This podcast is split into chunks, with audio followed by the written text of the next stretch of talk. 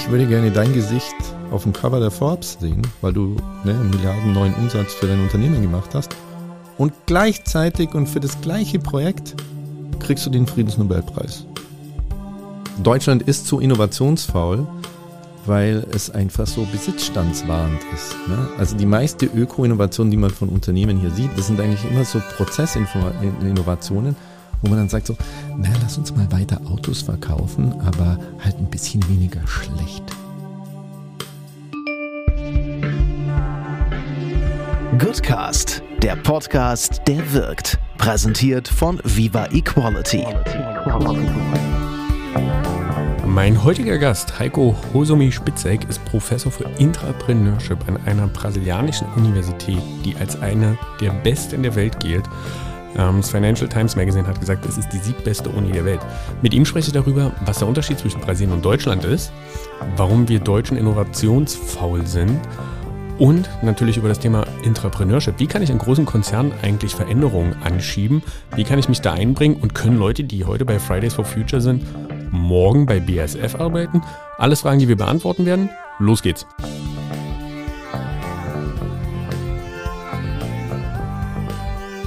Ich habe mich verschrieben, auf meiner Vorbereitung steht Heike. Ja. Du bist nicht Heike, du bist Heiko. Ach nee, wie kannst du mich auch Heike nennen? Okay, Heiko, schön, dass du in meinem Podcast bist. Willkommen im Goodcast. Schön, dass ich da sein darf. Heiko Hosumi Spitzeck. Und zwar bist du Professor of Sustainability and Executive Manager of the Center of Corporate Sustainability at Fundação Dom Cabral.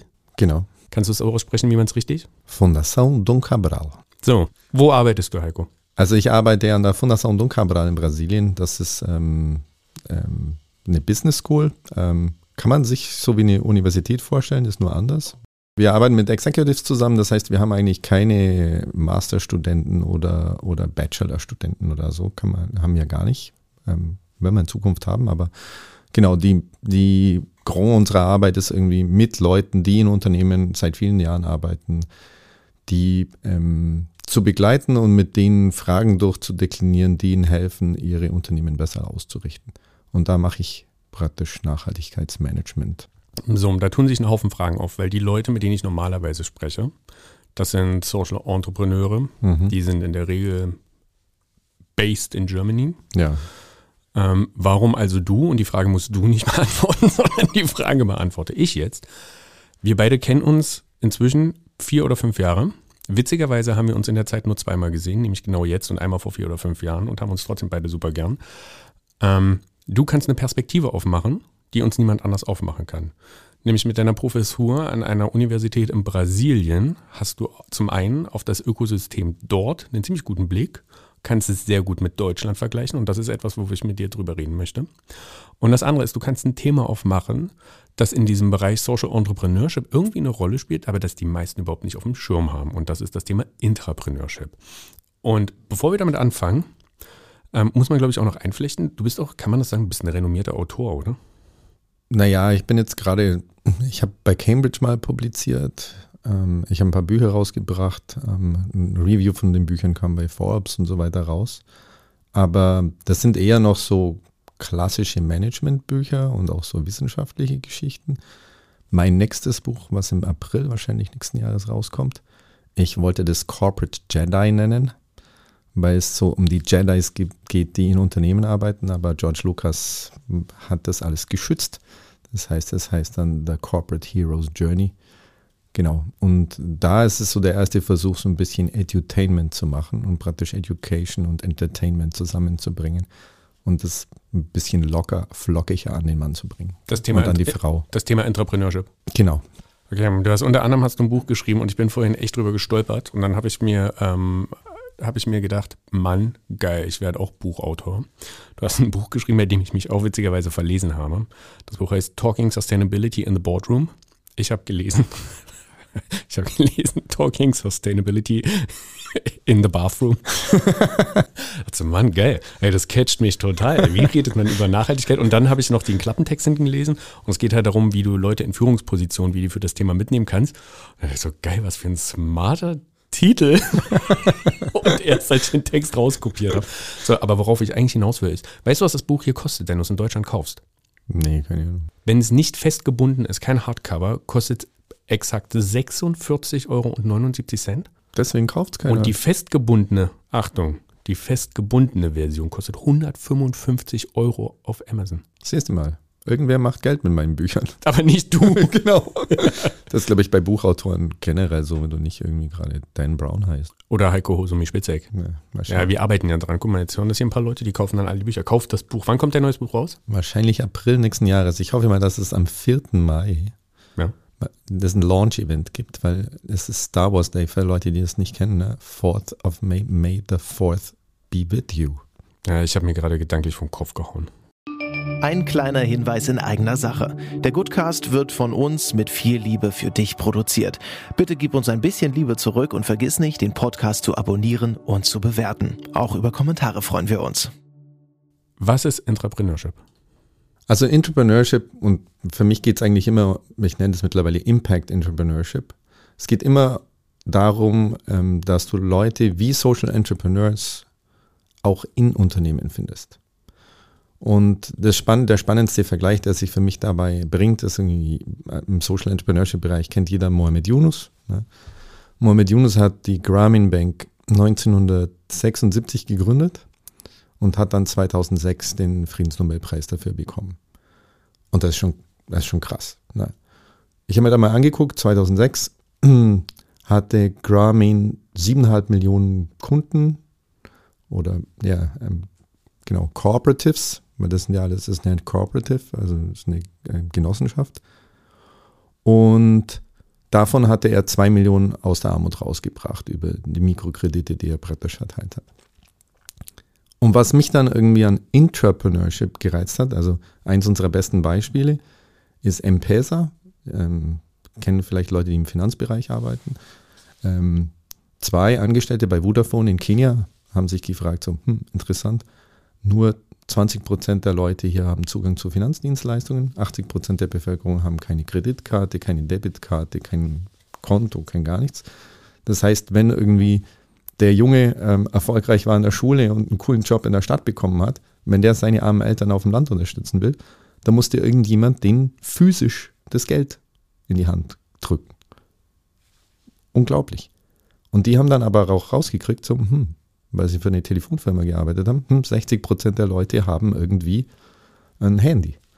Warum erlauben wir denen das nicht mit ganz einfacher Technologie, ähm, Geld hin und her zu schicken, so wie wir uns WhatsApp-Messages heute schicken? Und das war 2007, 2008. Und die hatten dann in einem Jahr eine Million Neukunden, hatten nach fünf Jahren 16 Millionen Kunden. Und die letzten Zahlen, die ich jetzt für ganz Afrika gehört habe, 52 Millionen Kunden, die auf dem System 317 Milliarden Dollar pro Jahr überweisen. Was, das muss man, glaube ich, mit einfügen, für die Banken vor Ort zu einem echten Problem geworden ist. Genau. Weil ich meine, mich zu erinnern, dass das System so funktioniert, du zahlst lokal dein Geld ein und transferierst es dann eben in einer Textnachricht quasi, ähm, was Banken schlicht überflüssig gemacht hat. Genau. Das heißt, es ist so eine, so eine Breakthrough-Innovation oder so ein Game Changer eigentlich. Und was ich da extrem spannend finde, ist, dass es halt irgendwie ähm, aus der Profitsicht, klassische Profitsicht für Unternehmen wie Vodafone extrem spannend ist. Und dass es aber auch Financial Inclusion für Millionen Leute in Afrika gebracht hat. Und da frage ich mich dann immer, und das ist so die Challenge, die ich dann meinen Executives im Unterricht stelle. Also, ich würde gerne dein Gesicht auf dem Cover der Forbes sehen, weil du ne, Milliarden neuen Umsatz für dein Unternehmen gemacht hast.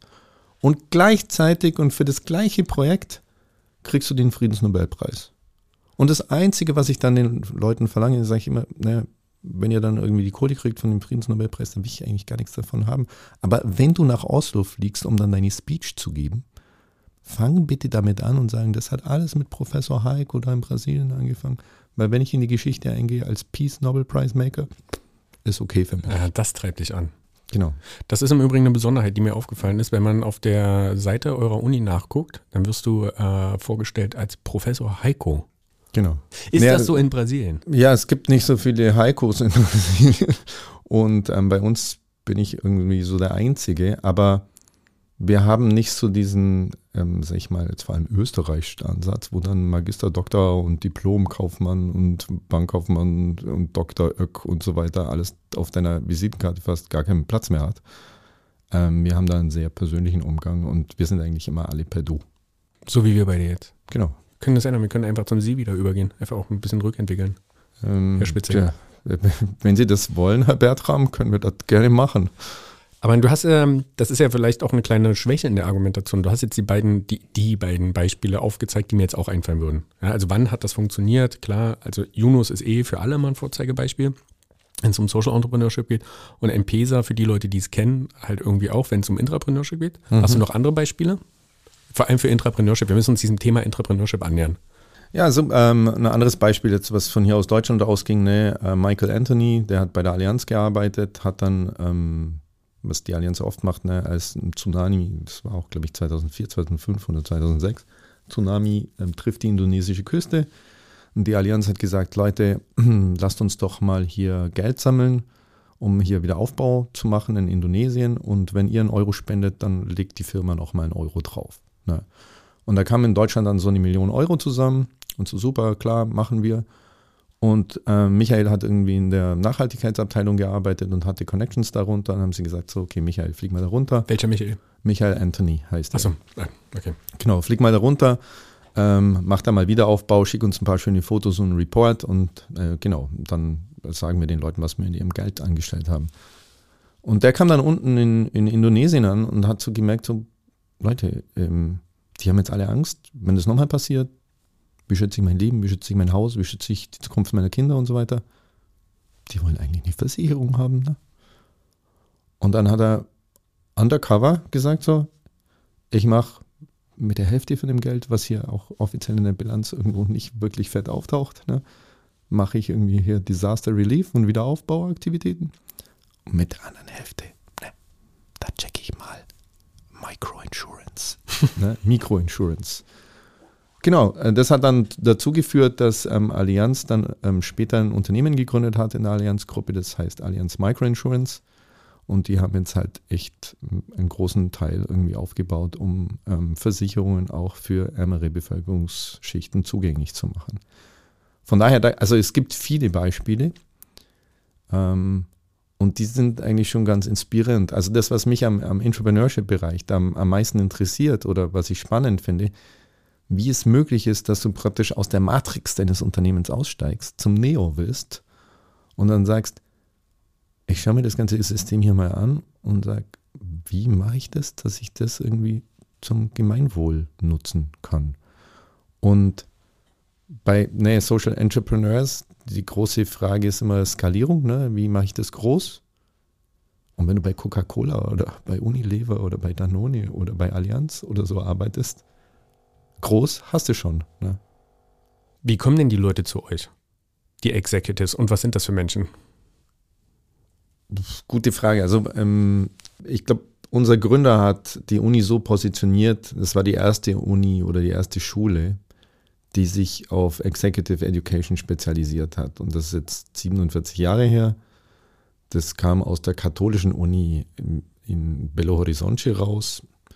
Und ähm, wir haben, glaube ich, so ein paar Programme gemacht in unserer Geschichte, die Unternehmen geholfen haben, in schwierigen Zeiten ähm, neue Lösungen zu finden. Das heißt, eins der großen Programme, die wir ähm, Ende der 80er, glaube ich, gemacht haben, war, da ging es im brasilianischen Markt relativ schlecht und für viele Unternehmen war dann so die Internationalisierungsstrategie angesagt und die wussten aber nicht, wie sie es machen sollten.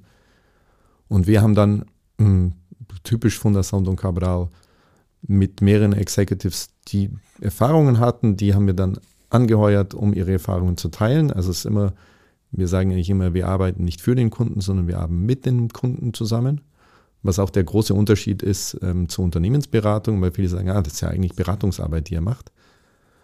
Aber ähm, es ist eigentlich immer so, dass wir mit dem Kunden das zusammen machen und dann das zusammen das Wissen entwickeln und mit den das Wissen dann praktisch an andere Unternehmer weitergeben.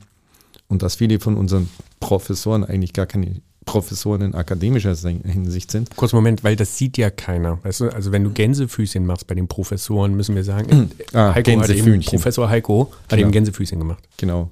Also in, in Anführungszeichen Professor sind bei uns oft ähm, Ex-Executives, Ex-CEOs oder Ex-CFOs oder Ex, nee, Senior Executives, die eben Erfahrung vom Markt haben und das dann praktisch mit uns lernen, wie sie das an andere weitergeben können und das dann an andere Unternehmer weitergeben. Und mit denen gemeinsam praktisch die strategischen Fragen durchdeklinieren, sodass die dann selbst und eigenbewusst und selber weitermachen können. Genau. Und aus was für Firmen kommen die so? Wir haben eigentlich, wir arbeiten mit den größten brasilianischen Firmen zusammen, also du hast Sachen wie Petrobras, ne, ähm, Oil and Gas, dann haben wir Gerdau, größter Stahlproduzent Brasiliens. Ähm, meine großen Kunden jetzt im Nachhaltigkeitscenter und in dem Entrepreneurship-Bereich sind jetzt Unilever, BASF, Nestlé, Natura. Okay, und jetzt bei, bei ganz vielen, die uns gerade zuhören, macht so, oh, ey, so einer. Das ist so ein Greenwashing-Typ. Genau. Wie gehst du damit um? Weil am Ende ist ja schon so, also viele von denen, die das hier hören, wahrscheinlich die allermeisten, so wie ich, so wie viele andere Social Entrepreneure, wir beschäftigen uns damit, dass wir die Scheiße wegräumen, die genau diese Konzerne, über die wir gerade geredet haben, die du gerade genannt hast, zum Großteil verursachen. Hm. Ähm, warum ist das trotzdem wichtig, dass man mit denen im Austausch ist, statt genau das Gegenteil zu machen und sie einfach zu ignorieren, zu sagen, so wenn ihr das Problem verursacht, dann halten wir dagegen, aber wir arbeiten auf keinen Fall mit euch. Also ich glaube, man muss ein bisschen differenzieren, weil innerhalb, nein, man kann die ganzen Leute, die in so einem Unternehmen arbeiten, ja nicht alle über einen Kamm scheren und sagen so, die sind alle Darth Vader und die wollen alle unseren Planeten ruinieren. Ne? Und die, eine der Fragen, die mich zu dem Thema Entrepreneurship gebracht haben, war während meines PhDs, wo ich auch mehr aktivistisch unterwegs war. Ne, ähm, ich habe im Bereich Wirtschaftsethik promoviert und meine Frage war, was lernen Unternehmen, wenn sie irgendwas lernen, aus der Kritik von Nichtregierungsorganisationen? Kann man im Übrigen sich bei Google angucken. Genau, moralische Organisationsentwicklung auf Deutsch im Hauptverlag erschienen. Ähm, ist aber schon ein bisschen Heavy-Lektüre. Für alle, die gerade direkt anfangen, es zu suchen. Ja? Genau. Aber ähm, genau, was bei mir da rauskam aus dieser, ähm, aus diese, aus diesen Gesprächen, also ich habe mir einen Konflikt angeschaut, das war Rainforest Action Network gegen Citigroup, ähm, weil die dann Projekte finanziert haben, die halt einen Ringwald abgeholzt haben und Kinderarbeit und äh, die ganzen Geschichten.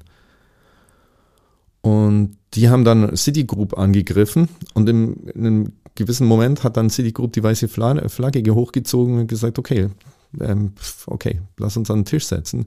Und ich habe mich mit einem von diesen Aktivisten unterhalten. Und dann hat Citigroup gesagt, so, naja, also ihr glaubt schon, dass man Finanzdienstleistungen braucht und dass die im Grunde auch was Gutes sind. Ja, dann setzt uns doch mal, ne, was für eine Politik müssen wir uns geben? Ne? Und dann war irgendwie so, so, äh, äh, äh, äh, äh, darüber haben wir uns noch gar keine Gedanken gemacht. Ne?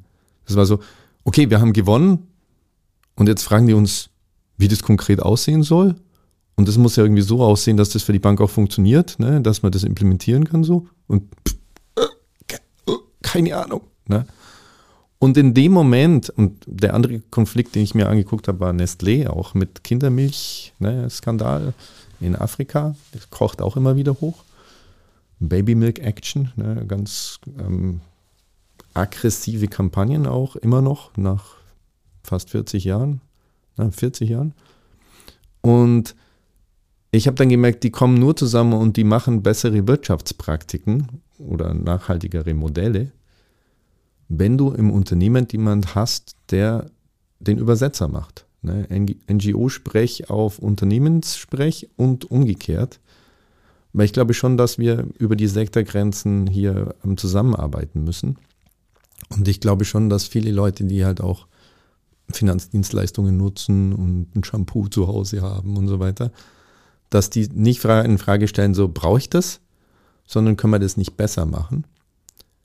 Und dann kam mir eben 2008 in die Hände diese ne, um, Social Entrepreneurs, a Field Guide for Corporate Changemakers heißt das, glaube ich. Das wurde von Sustainability publiziert, also die Gruppe um John Elkington rum. Und das fand ich dann extrem spannend, weil das, was ich immer studiert hatte, waren immer Konfliktgeschichten. Ne? Die Zivilgesellschaft und die NGOs ähm, machen Kampagnen gegen Unternehmen, die machen dann neue Praktiken, machen das aber so ein bisschen nur, weil jetzt praktisch die NGOs ihnen die Pistole am Kopf halten. Und bei den Entrepreneurs war das auf einmal so, es war nicht reaktiv, sondern es war proaktiv. Ne, du brauchtest gar keine NGO. Da war einer intern im Unternehmen drin und hat gesagt so, da gibt es einen besseren Weg. Ne? Und da müssen wir gar nicht irgendwie auf Druck warten, das können wir auch alleine machen. Und dann kamen so Beispiele wie M-Pesa und, und andere, wo ich mir gedacht habe, das ist echt spannend. Und ich glaube, das wurde so ein bisschen so zu meinem Lebenszweck jetzt, so die Leute rauszufiltern und zu ermutigen, zu sagen, wenn du denkst, dass du dein Unternehmen als eine Plattform für positiven gesellschaftlichen Wandel nutzen kannst, dann empfehle ich dir, so und so vorzugehen. Ich würde gerne einen Einschub machen. Und ich glaube, dass ich nicht der Erste bin, der dir das sagt. Du hast schon recht, wenn du sagst, ähm, dass nicht alle Menschen in diesen Unternehmen Darth Vader sind. Die sind nicht alle schlecht. Aber trotzdem haben sie sich ja sehr bewusst ausgesucht, dort zu arbeiten. Ähm, deswegen finde ich die Frage schon immer noch gerechtfertigt. Ja, wie geht man damit um? Also es ist ja ein Gewissenskonflikt am Ende. Und ich glaube, was man an der Stelle gerade stellen muss, zumindest hatte ich eben kurz das Gefühl, vielleicht irre, irre ich mich da auch, dass du, wenn ich dich richtig verstehe oder so wie ich dich bisher immer verstanden habe, suchst du die Nadel im Heuhaufen, die bereit ist, in dem, Unter, in dem Unternehmen etwas zu verändern. Nee, also ich glaube nicht, okay, dass, ich glaube nicht mehr, dass es die Nadel im Neuheuhaufen ist. Also wenn du jetzt irgendwie siehst, ähm, Last äh, Extinction Generation und so weiter, die ganzen Movements, die es jetzt gibt, ähm, das sind ja, das sind ja, ähm, das sind ja Leute, die sich mit diesen globalen Problemen auseinandersetzen. Und die arbeiten später nicht alle bei NGOs oder bei, bei der UN oder so, sondern von denen gehen vielleicht auch ein paar in Konzerne rein. Und ich meine, das sind Menschen und jüngere Menschen, die sind dann vielleicht nicht so, dass sie sich auf die Straße kleben, aber die gehen halt dann in Unternehmen rein und die Unternehmen, merkt man ja in der Kommunikation auch, die geben sich jetzt immer mehr die nachhaltige Ausrichtung. Manche seriöser und manche auch weniger seriös. Aber ich würde dem mal nicht absprechen, dass da ein paar Unternehmen dabei sind, vor allem jetzt, wenn wir über B-Corps reden zum Beispiel, die in ihre Statuten einen sozialen Zweck mit aufnehmen. Ja, das werden sie ja wahrscheinlich im Rahmen des ESG-Reportings auch müssen zukünftig. Nein, aber ich meine, ähm, ich habe, und das gibt es in Deutschland wesentlich weniger als in Brasilien. Es gibt in Brasilien viele Unternehmer, die sagen, ich will nicht diese komplette Wirtschaftsschiene und mir ist der Profit und ich saug hier die Gesellschaft ausmachen, sondern ich will hier andere Unternehmensformen gründen. Und das finde ich eigentlich, ne, wenn wir so ein bisschen auf den Unterschied zwischen was geht in Deutschland und was geht in Brasilien gehen. Ich habe jetzt gerade ein Jahr ähm, so einen Forschungsaufenthalt in Regensburg hinter mir und merke schon so, dass die soziale Innovation in Unternehmen in Deutschland oder die ökologische Innovation, die ist halt leider regulierungsmotiviert. Ne? Vor allem die EU sagt jetzt, Leute, ähm, wir haben irgendwie versucht, das mit Selbstregulierung euch zu überlassen. Wir, wir sehen, das funktioniert nicht. Und jetzt kommt hier die Regulierungskeule. Ne? Und zwar richtig fett. Also das, worauf du anspielst, korrigiere mich, äh, wie du es eben schon mal getan hast, aber das, worauf du anspielst, ist, dass im Rahmen des ESG-Reportings äh, soziale ähm, Aktivitäten auch mit aufgeführt werden müssen und die Unternehmen, die es nicht machen, wird zumindest gemunkelt, ich weiß es gar nicht so genau, vielleicht weißt du mehr, äh, die Strafen sollen recht empfindlich sein. Genau, der Gesetzgeber sagt jetzt irgendwie vor allem Klimawandel und Menschenrechte in der Wertschöpfungskette. Ne, wenn ihr darüber nicht reportet und wenn da irgendwie was nicht richtig läuft, dann, dann hauen wir euch mit der Keule eins über. Ne? Aber das ist halt immer so, wir hauen euch mit der Keule eins über, wenn ihr nicht innovativ seid. Ne? Und das finde ich irgendwie, das ist in Brasilien anders. Da gibt es viele Unternehmen, und Unternehmer, weil wir die gesellschaftlichen Probleme jeden Tag auf der Straße sehen. Sobald wir aus unserem Haus rausgehen, sehen wir Armut, sehen wir Umweltverschmutzung. Ne? Und zwar auf einer ganz krassen anderen Ebene als hier in Deutschland. Und da gibt es halt viele Unternehmer, die sagen, ich habe verstanden, dass sowas wie Sozialunternehmertum ähm, hier extrem notwendig ist.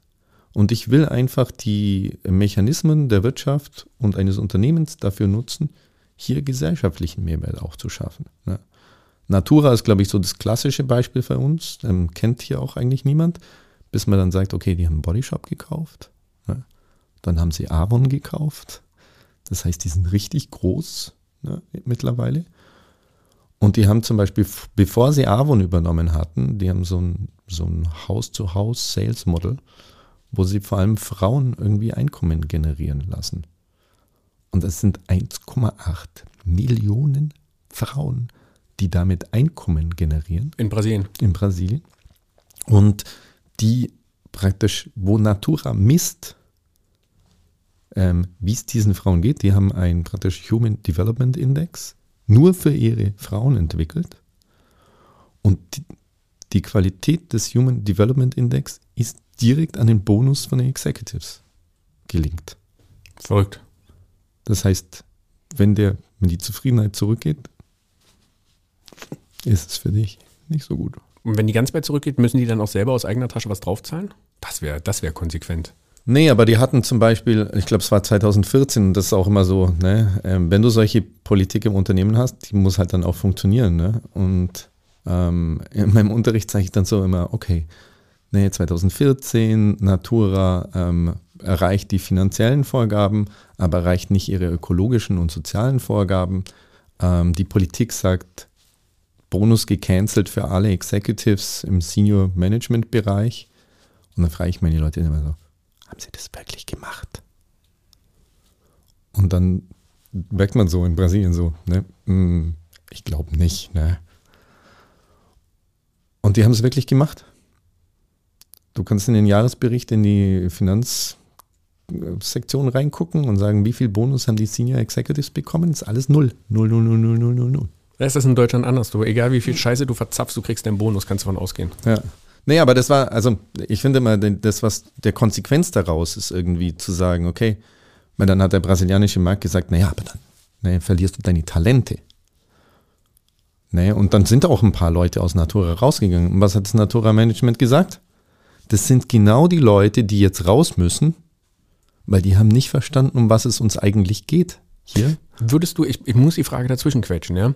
Würdest du sagen, dass wir in Deutschland, dass wir innovationsfaul sind, weil es uns zu gut geht? Auf jeden Fall. Also Deutschland ist zu innovationsfaul, weil es hier vor allem im Bereich Nachhaltigkeitsinnovationen von Unternehmen, was auch dazu führt, dass die Leute, wie die Zuhörer hier, wahrscheinlich extrem wirtschaftskritisch sind, ne? weil weil es einfach so besitzstandswahrend ist. Ne? Also die meiste Öko-Innovation, die man von Unternehmen hier sieht und Klimawandel und so weiter, ist eigentlich für mich so ein Indiz dafür. Ähm, das sind eigentlich immer so Prozessinnovationen, wo man dann sagt so, naja, lass uns mal weiter Autos verkaufen, aber halt ein bisschen weniger schlecht. Ne? Oder was auch immer ich verkaufe oder anbiete. Ne? Es ist nie so, lass uns mal hier ein Produkt überlegen, was mal krass gesellschaftliche Integration vorantreiben würde? Die, die Frage stellt sich hier für mich niemand. Also ja. vor allem im Unternehmensbereich. Ist klar. Also ich, ein Beispiel, das ich ganz praktisch vor Augen habe, ich habe eine Zeit lang einen Beratungsauftrag gehabt bei einem ähm, Entsorgungsunternehmen, Recyclingunternehmen, mhm. Recyclingunternehmen und habe dort im Innovation Lab gearbeitet und mein Auftrag war es als externer Berater für sie rauszuarbeiten, was sie verändern müssen, um in 30 Jahren noch marktfähig zu sein. Und dann ich, naja, euer ganz grundsätzliche Problem ist erstmal, hier gibt es ja kein Problem mit Müll. Wenn du auf die Straße gehst, ist da kein Müll. Und weil da kein Müll ist, gibt es keinen Grund, innovativ zu sein. Und das Unternehmen war das letzte Mal innovativ. Und da können die meisten sich jetzt überlegen, welches Unternehmen das war, als sie in den 60er oder 70er Jahren das getrennte System mit den unterschiedlichen Tonnen erfunden haben. So, das ist die wirklich letzte richtig krasse Innovation gewesen. Genau. Und ähm, am Ende bin ich dazu gekommen, dass ich ihnen gesagt habe, wenn ihr das Problem, wenn ihr in 30 Jahren noch marktfähig sein wollt, dann müsst ihr ins Ausland gucken. Ihr habt gar keine andere Wahl. Ihr müsst halt nach Indien gucken. Ihr müsst nach, ähm, müsst euch die anderen Länder auf dem afrikanischen Kontinent angucken. Stimmt schon. Stimmt schon. Hast du noch zwei andere Beispiele? Du hast jetzt eins für also, den Unterschied zwischen Deutschland und Brasilien genannt, hast du noch ja. zwei. Also ich finde, äh, eins, was ich ziemlich cool finde, weil das halt auch so ein kleines Unternehmen ist, ist ähm, Veda Sich heißen die, ähm, Grupo Baumgart. Die kommen ursprünglich, ich glaube ich, aus der Schweiz emigriert nach Brasilien. Und ähm, die machen so ein Produkt, ähm, das habe ich erstmal ein halbes Jahr gebraucht, bis ich das dann auf Portugiesisch aussprechen konnte. Das heißt nämlich Impermeabilizantes. Impermeabilizantes. Das sind eigentlich Dämmstoffe, ne? so, ähm, genau, ähm, dass du deine, deine Wand und deine Mauern wasserdicht machst. Ne? Und eine von diesen ähm, Board Members hat die Besitzer, die Eigentümer mit in die Favela genommen. Und die hatten da immer so Philanthropieprojekte, ne? Sportförderung und so weiter. Und die sind dann da in die Favela gekommen und haben einen Sozialunternehmer kennengelernt. Und Fernando Assad von ähm, Vivenda. Und der machte Häuserrenovierungen in den Favelas. Warum? Oder ein Punkt, der speziell interessant war, 25 Prozent der Krankenhauseinweisungen in den ärmeren Neighborhoods kommt eigentlich dadurch, dass die Leute irgendwie Atemwegserkrankungen haben. Woher haben die Atemwegserkrankungen? Weil die in einem Haus leben, das nicht isoliert ist, wo das Wasser in die Wand reinkommt, Schimmel ansetzt. Die atmen zu Hause, kommen ins Krankenhaus, werden da kuriert, kommen nach Hause, müssen atmen und kommen wieder ins Krankenhaus. Dass die atmen müssen. Genau. Und dann wurde diesen Eigentümern klar, die brauchen nicht unsere Almosen, sondern die brauchen unser Produkt. Und haben dann praktisch so ein soziales Business Model aufgesetzt, wo sie gesagt haben, wie machen wir das total billig, um diesen Leuten irgendwie Zugang zu unserem Produkt zu ermöglichen, aber so, dass wir immer noch eine kleine Marge haben, dass es für uns auch interessant ist. Und die haben dann, also da ist echt, da gibt es echt ein paar coole Geschichten. Die haben sich dann dazu durchgerungen, zu sagen, und die haben keine Ahnung, wie sie das machen wollen. Ich muss jetzt auch mal nachfragen, wo sie da gerade stehen, weil die haben gesagt, die, wollen, die wollen bis 2025 1,6 Millionen Häuser renovieren. Und äh, in der, in der, der CEO hat mir das dann mal gecheckt, so, und gesagt, so, als wir das irgendwie ähm, mit den Eigentümern besprochen haben, hatte einer von den Eigentümern dann noch gesagt, so, dann sie über finanzielle Resultate gesprochen, also er will ein Prozent mehr EBIT da äh, haben als Resultat. Und dann meinte der CEO so, ja, warum? Für was brauchst du denn die Kohle? Und er hat gemeint, was wissen du das wissen? Es geht dich doch nichts an. Ich bin der Eigentümer. Und er gemeint, naja, ich wollte nur wissen irgendwie, was ich den 200.000 Leuten dann erzählen soll weil dann machen wir unsere, nee, unsere Zielvorgaben 1,4 Millionen renovierte Häuser. Und ich wollte irgendwie einfach sagen, was erzähle ich den 200.000 Familien, deren Haus wir dann nicht renovieren. Dann war die Diskussion am Ende. Und da finde ich halt, also ich finde so, ähm, ich habe ja auch Wirtschaftsethik studiert, ne? ich habe halt echt so das Gefühl, dass die Deutschen ganz gerne mit ihrer Moralkeule um sich hauen, wild und dann alles verteufeln, was Unternehmen machen. Und wenn ich dann solche Geschichten höre, dann muss ich sagen so, Alter, es gibt in Unternehmen Leuten, für die würde ich meine Hand ins Feuer legen und die machen cool Shit. Also lassen wir mal ganz kurz den Bogen nach Deutschland zurückspannen. Du bist ja ähm, engagiert in der League of Entrepreneurs, genau. was sich nach einer richtigen Superheldenliga anhört. Ist es auch. Ist es, ja, oh, und so bescheiden. Hast du, hast du einen Supernamen? Bist du irgendein Superhero? Nee. Ah, denk, ich, kannst ja nebenbei drüber nachdenken. Auf. Naja, wenn ihr, wenn ihr mich auf LinkedIn besucht, dann hab, einer meiner Jobs bei der uh, League of Entrepreneurs ist Spider-Man, weil ich eben die Connection mache, wo ich dann auch soziale Unternehmer mit sozialen Intrapreneuren zusammenbringe. Ah. Weil ich glaube, da ist ganz viel, ganz viel Magic kann da noch passieren. Obwohl Professor Heiko auch ein geiler Superheldenname ist. Also ich glaube, so für meine deutsche Positionierung, das äh, hat sich jetzt hier im Gespräch ergeben, so Professor Heiko, das ist eigentlich schon, Geil. da gibt es sonst keinen. Ne? Wen kennst du, kennst du richtig gute, saustarke Beispiele aus Deutschland? Ich glaube, ähm, Michael war irgendwie ein ganz guter Fall. Ja, okay. Ähm, ich glaube, das ist der, der richtig coole Fall, der mir momentan einfällt. Aber das heißt aber im Umkehrschluss, dass da zu wenig getan wird. Auf jeden Fall. Ich meine, das sieht man auch beim B Corp Movement. Ne? Wie viele B Corps gibt es in Deutschland? Du musst es kurz erklären, was ein B Corp ist. Ich habe es vorhin schon versäumt. Okay, B Corp ist, ähm, ist eine, eine, Bewegung, die sich in Amerika formiert hat, wo sich Unternehmer zusammengetan hat und gesagt haben, wenn ich hier ein Unternehmen gründe, dann bin ich per Gesetz dazu verpflichtet, den Aktionär an die erste Stelle zu setzen. Das will ich aber nicht. Ähm, und dann haben sie ein paar ähm, Länder praktisch in, in Amerika dazu überredet, sich als B Corp Unternehmen formieren zu können, wo man eben den Aktionär auch hinten anstellen kann. B Corp deswegen, das heißt Benefit Corporation, das heißt, ich bin für das Gemein Gemeinwohlunternehmen. Ne, Gibt es ja auch hier in Deutschland diese Initiative.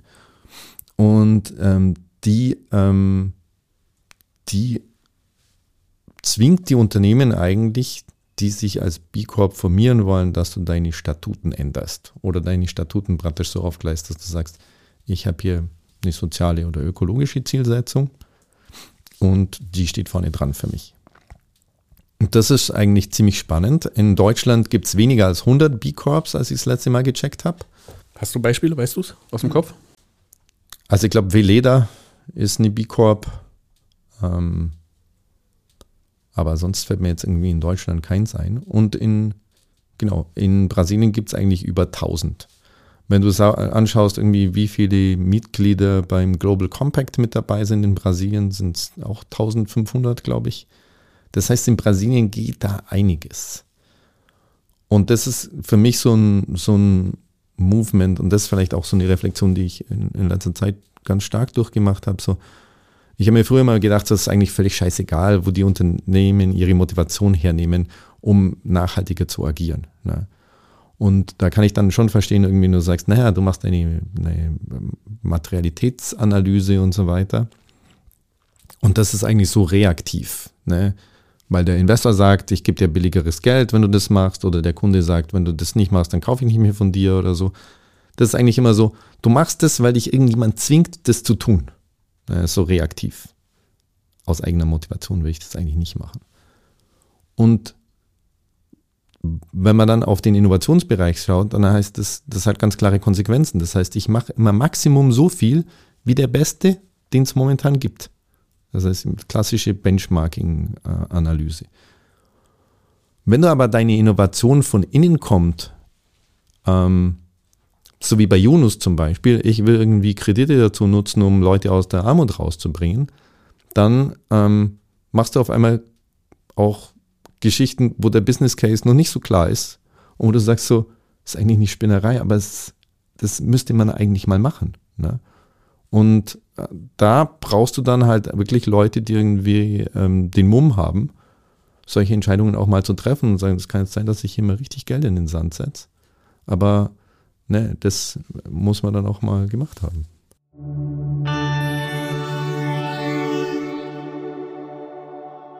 Wir haben ja mit Yunus angefangen, ne? Und Yunus war 2015 bei uns in Brasilien zu Gast, war dieses jetzt auch ja wieder nochmal da. Und 2015 war ich bei so einem Event dabei und der war einfach so, der hat mich ganz viel zum Nachdenken gebracht, weil er dann so in der, in der, in der Veranstaltung, und zwar voller Executives, richtig volles Haus, hatte ich folgende Frage gestellt. Nimm mal von deinen Bewertungskriterien die ganzen Finanzgeschichten raus. Wie weißt du, ob dein oder deine CEO einen guten Job macht? Ich könnte die Frage für mich beantworten. Für, für uns ist ganz klar. Zwar? Das wäre Output, Outcome und Impact. Ja, das ist ein Modell, aber was sind die Nummern? Die Zahlen dahinter, naja, bei uns, für unsere Beratung, die wir machen, wäre es, wie viele Familien habe ich tatsächlich beraten? Nummer eins. Nummer zwei, wie viele haben hinterher die Leistung, zu denen wir beraten, abgerufen? Nummer drei, äh, Nummer eins, Nummer zwei. Und Nummer drei, wenn sie diese Leistung abgerufen haben, was hat sich in ihrem Leben dadurch verändert? So, also ich könnte es ziemlich klar bewerten, aber ich verstehe, okay. wo die Frage herkommt und wahrscheinlich ja. ist es im For-Profit-Bereich ein echtes Problem, die Frage zu beantworten. Genau. Der CEO von BASF in Brasilien, ne, die schauen dich alle an wie so, keine Ahnung. Und die Simplizität von Yunus Antwort war dann nochmal schockierend. Weil er gemeint hat, für mich ist es ganz einfach, irgendwie ähm, Zielvorgaben mit dem CEO von der Grameen Bank zu diskutieren. Die Bank existiert, um Leute aus der Armut zu kriegen. Wir haben ganz klare Vorgaben, was das heißt. Ne? Hast du jeden Tag was gegessen? Hast du ein Dach über dem Kopf? Gingen deine Kinder in die Schule? Etc. etc. Ganz simple Fragen, ähm, die man mit Ja und Nein beantworten kann. Und wenn die alle mit guten Antworten rauskommen, dann ist er nicht mehr arm. Ne? Das heißt, wenn der CEO sagt, ich habe 60.000 Leute aus der Armut gebracht dieses Jahr, dann sagt er, okay, mach's 90 nächstes Jahr. Tschüss. Das ist ein guter Punkt. Was hat das mit dem, mit dem CEO von BASF, was hat das mit dem gemacht? Also was war das Ergebnis davon? Na, ich glaube schon, dass viele von diesen CEOs und eins von unseren Programmen, das heißt CEO Legacy, wo du CEOs zusammenbringst, die eben irgendwie sagen, ich möchte äh, irgendwas hinterlassen, was über ein gut gemanagtes und profitables Unternehmen hinausgeht. Ne? Und jetzt kann man sagen, okay, die haben immer noch nicht die klare Antwort dafür gefunden, aber die gehen auf eine Reise und ich glaube, die Reise ist authentisch. Und ich glaube, Leute, die auf so eine Reise gehen, sollte man dabei unterstützen und nicht mit Kritik irgendwie platt machen. Ne? Von daher, ähm, genau, ähm, das ist, glaube ich, so eine Frage, die man dann mit der Theory of Change beantworten kann. Ne? Output, Outcome, Impact. Und ich glaube, je mehr sich Unternehmer darüber Gedanken machen und je mehr auch ne, die jüngeren Generationen jetzt einfordern, ich will bei einem Unternehmen arbeiten, wo ich weiß, ähm, ich, ich habe einen Impact und es geht nicht irgendwie darum, reiche Leute noch reicher zu machen.